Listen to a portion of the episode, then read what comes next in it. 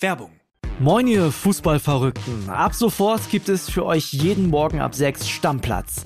Euren Fußballstart in den Tag. Mit allem, was ihr wissen wollt und müsst. In kompakten 15 Minuten sorgen wir dafür, dass ihr mitreden könnt. Für die Kantine, die WhatsApp-Gruppe oder den Stammtisch. Wer uns gehört hat, der gibt da überall den Ton an. Wir ordnen ein, wir werden. Wir überraschen und wir sind manchmal auch frech. 80% von euch und ich krauen sich auch mal an den Eiern. Folgt Stammplatz Stammplatz auf der Podcast-Plattform eurer Wahl, um keine Folge mehr zu verpassen. Wir freuen uns auf euch. Werbung Ende. Das Bild News Update. Wo, wie, was, warum? Alle brisanten Details zum Neujahr-Drama. Erwartet Russland den Ukraine-D-Day? Putins Soldaten heben Gräben an Krimstränden aus. Meghan und Harry, die Doku. Jetzt wird's privat. Intimer Einblick in ihre wilde Hochzeitsparty. Es ist Sonntag, der 11. Dezember und das sind die Bild-Top-Meldungen. Eine Skitour wurde Bayern-Torwart Manuel Neuer zum Verhängnis. Bei einem Sturz auf der Abfahrt zog er sich einen Unterschenkelbruch zu, fällt den Rest der Saison aus. Nach Bildinformationen ereignete sich der Unfall am Freitagmittag im Spitzingseegebiet. Nicht weit unter dem Gipfel, in knapp über 1400 Metern Höhe, stürzte Neuer und zog sich dabei die Verletzungen zu. Lorenz Haberle von der Bergwacht Schliersee sagt zu Bild, in dem Gelände war nur eine Bergung per Hubschrauber möglich. Der Unfallort liegt abseits des Pistengebiets im Bereich einer sehr beliebten Tiefschneeabfahrt. Am vergangenen Wochenende waren dort viele Wintersportbegeisterte unterwegs. Problem allerdings, am Freitag lagen laut Messdaten des Lawinenwarndienstes nur 11 Zentimeter Schnee. Haberle, man kann immer Skitouren gehen, aber man muss sich über das Gelände im Klaren sein. Es gibt grundsätzlich viele Kriterien, die man vorher abklären sollte. Neuer war auch nicht der erste Verletzte in der Woche. Neuer wurde inzwischen am Schienbein operiert. Bei Instagram schrieb er, während ich meinen Kopf beim Skitourengehen frei bekommen wollte, habe ich mir einen Unterschenkelbruch zugezogen. Die OP ist sehr gut verlaufen.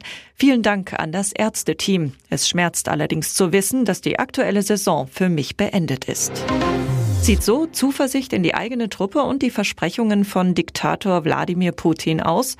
Aufsehenerregende Aufnahmen von einem Strand an der nordwestlichen Küste der seit 2015 besetzten Halbinsel Krim.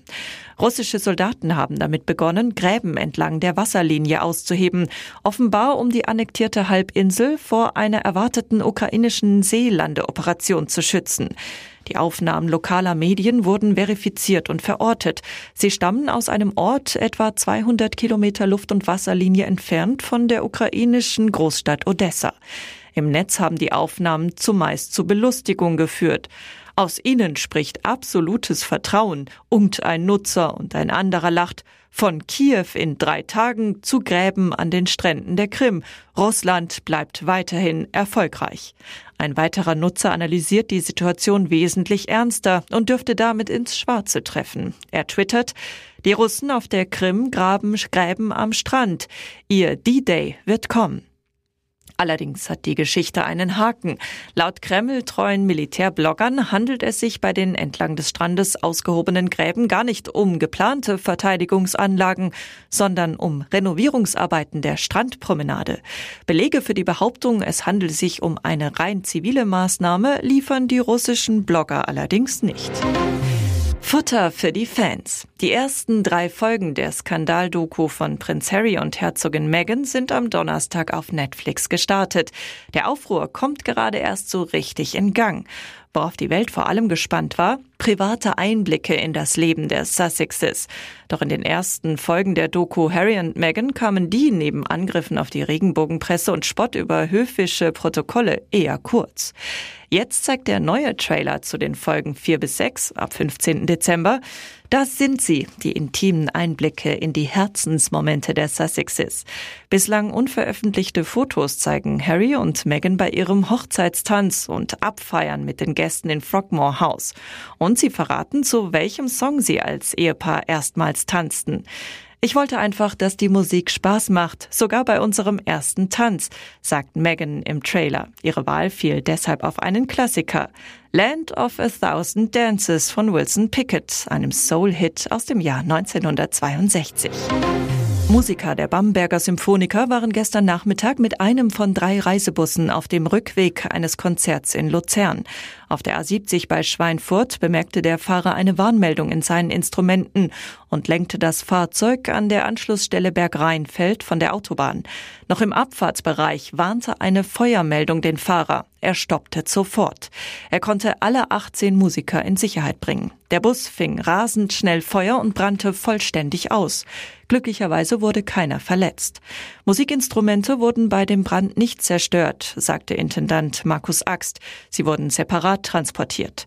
Dass alles vergleichsweise glimpflich ausgegangen ist, sei auch Verdienst des Busfahrers. Axt, der hat zum Glück sehr schnell reagiert.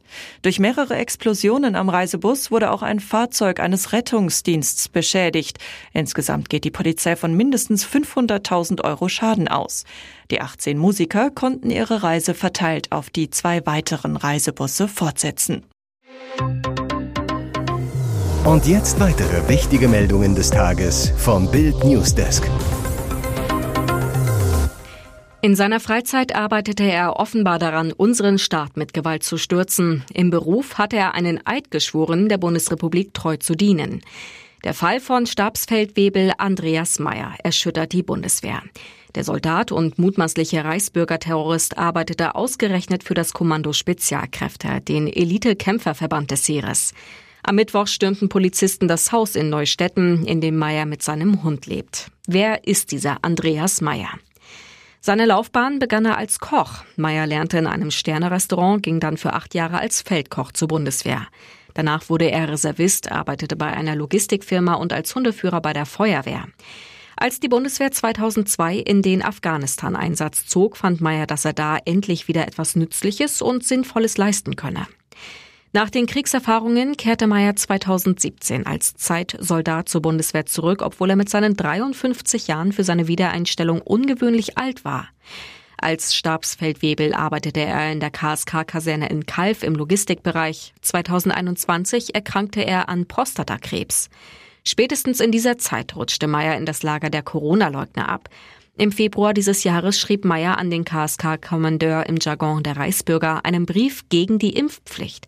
Im April beantragte der Stabsfeldwebel seine Entlassung. Nach Bild am Sonntag Informationen aus dem Heer befürworteten KSK und Truppenarzt seine Entlassung. Das Personalamt der Bundeswehr lehnte jedoch ab. Bislang konnten Sterbenskranke nur zwischen Unterbringung im Hospiz oder häuslicher Pflege wählen. Jetzt wird beides möglich. Im Südwesten ist das laut Caritas erste Tageshospiz eröffnet worden. Es geht mir gut, hier geht es mir gut, sagt eine ältere Dame. Sie ist nicht beim Friseur oder im Café, sondern in einem Hospiz in Ilvesheim. Ihre Tage oder Monate sind gezählt. Die Seniorin und ein Mann im Rollstuhl sind die ersten Gäste in diesem ganz besonderen Hospiz. Die beiden kommen morgens und werden abends wieder abgeholt. So können sie in ihren eigenen vier Wänden bleiben. Dieses sogenannte Tageshospiz erweitert das Hilfenetzwerk für sterbenskranke Menschen im Südwesten. Neben der Linderung von Schmerzen oder der psychischen Versorgung der Gäste ist die Entlastung der Angehörigen ein wichtiger Aspekt. Diese seien häufig physisch und psychisch stark beansprucht. Einige könnten Beruf und Pflege nur schwer vereinbaren, sagt die Leiterin des von der Caritas getragenen Hospizes, Petra Wassmer. Wenn der Knirps nicht mehr die Flasche braucht, sondern die Tasche trägt, war das nicht erst vorgestern, als Kate Hudson ihren Rider im Kinderwagen durch die Gegend schob? Jetzt sehen wir die Schauspielerin, wie sie sich auf dem Weg zu einer Gala der UN in New York bei ihrem Sohn, der sie nun überragt, unterhakt. Ja, Hollywoods schönste Muttersöhnchen sind nun so groß, dass ihre Mamas gar nicht so traurig sind. Wenn der eigene Mann mal nicht raus kann, dann kommt eben einfach der Filius mit ins Restaurant oder zum roten Teppich. Diese Mütter verstehen sich mit ihren Jungs prächtig, auch in schlimmen Zeiten. So kümmert sich Liz Hurley zum Beispiel um ihren Sohn Damien, nachdem dessen Vater 2020 vom Balkon sprang. Bei seinem Entzug war für Presley Gerber Mama Cindy Crawford die größte Stütze. Und wenn Ryder Robinson mit seiner Band kleine New Yorker Clubs rockt, steht nicht nur Mama Kate Hudson in Reihe 1. Manchmal jubelt auch Oma Goldie Horn mit. Hier ist das Bild News Update. Und das ist heute auch noch hörenswert. EU-Politikerin suspendiert. Kaeli soll Säcke voll Geld gebunkert haben. Die Vizepräsidentin des EU-Parlaments Eva Kaeli wurde nach ihrer Festnahme suspendiert.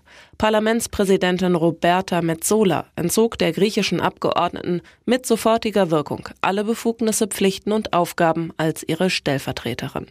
Insgesamt gab es in dem Fall am Freitag 16 Durchsuchungen in Brüssel. Die Fahnder stellten Datenträger, Smartphones und Bargeld in Höhe von rund 600.000 Euro sicher. Die belgische Zeitung Lecco berichtet, dass mehrere Säcke voller Geldscheine in Kaelis Wohnung gefunden wurden. Auch bei ihrem Vater soll viel Bargeld entdeckt worden sein. Hintergrund Kaeli und vier weitere Verdächtige waren am Freitag in Brüssel im Zuge von Ermittlungen zu einer Korruptionsaffäre im EU-Parlament festgenommen worden. Bei den Ermittlungen geht es laut Staatsanwaltschaft um eine mutmaßliche kriminelle Organisation sowie Vorwürfe der bandenmäßigen Korruption und Geldwäsche. Nach Bekanntwerden der Korruptionsvorwürfe forderten mehrere EU-Politiker Kaelis Rücktritt. Weil er ihn auf die Bank setzte, Ronaldos Freundin geht auf Portugal-Trainer los. Die WM ist für Cristiano Ronaldo vorbei. Nach einem 0 zu 1 gegen Marokko scheidet der Superstar mit Portugal schon im Viertelfinale aus. Taten und hilflos muss er 51 Minuten von der Bank zuschauen, ehe ihn Trainer Fernando Santos einwechselt. Da ist das letztlich entscheidende Gegentor schon gefallen. Gar nicht eingreifen kann Ronaldos Freundin Georgina Rodriguez, die auf der Tribüne mitfiebert und ihrem Ärger über die Nichtberücksichtigung ihres Lebensgefährten nach dem Schlusspfiff bei Instagram ordentlich Luft macht. Heute hat dein Freund und Trainer falsch entschieden. Der Freund, für den du so viele Worte der Bewunderung und des Respekts übrig hast, leitet die Argentinierin ihren Post ein. Er hat gesehen, dass sich alles verändert hat, als du ins Spiel gekommen bist, aber da war es schon zu spät. Dann wird Georgina deutlich. Man sollte den besten Spieler der Welt und damit die mächtigste Waffe, die man hat, nicht unterschätzen. Eine klare Kritik an der Aufstellung des Portugal-Trainers.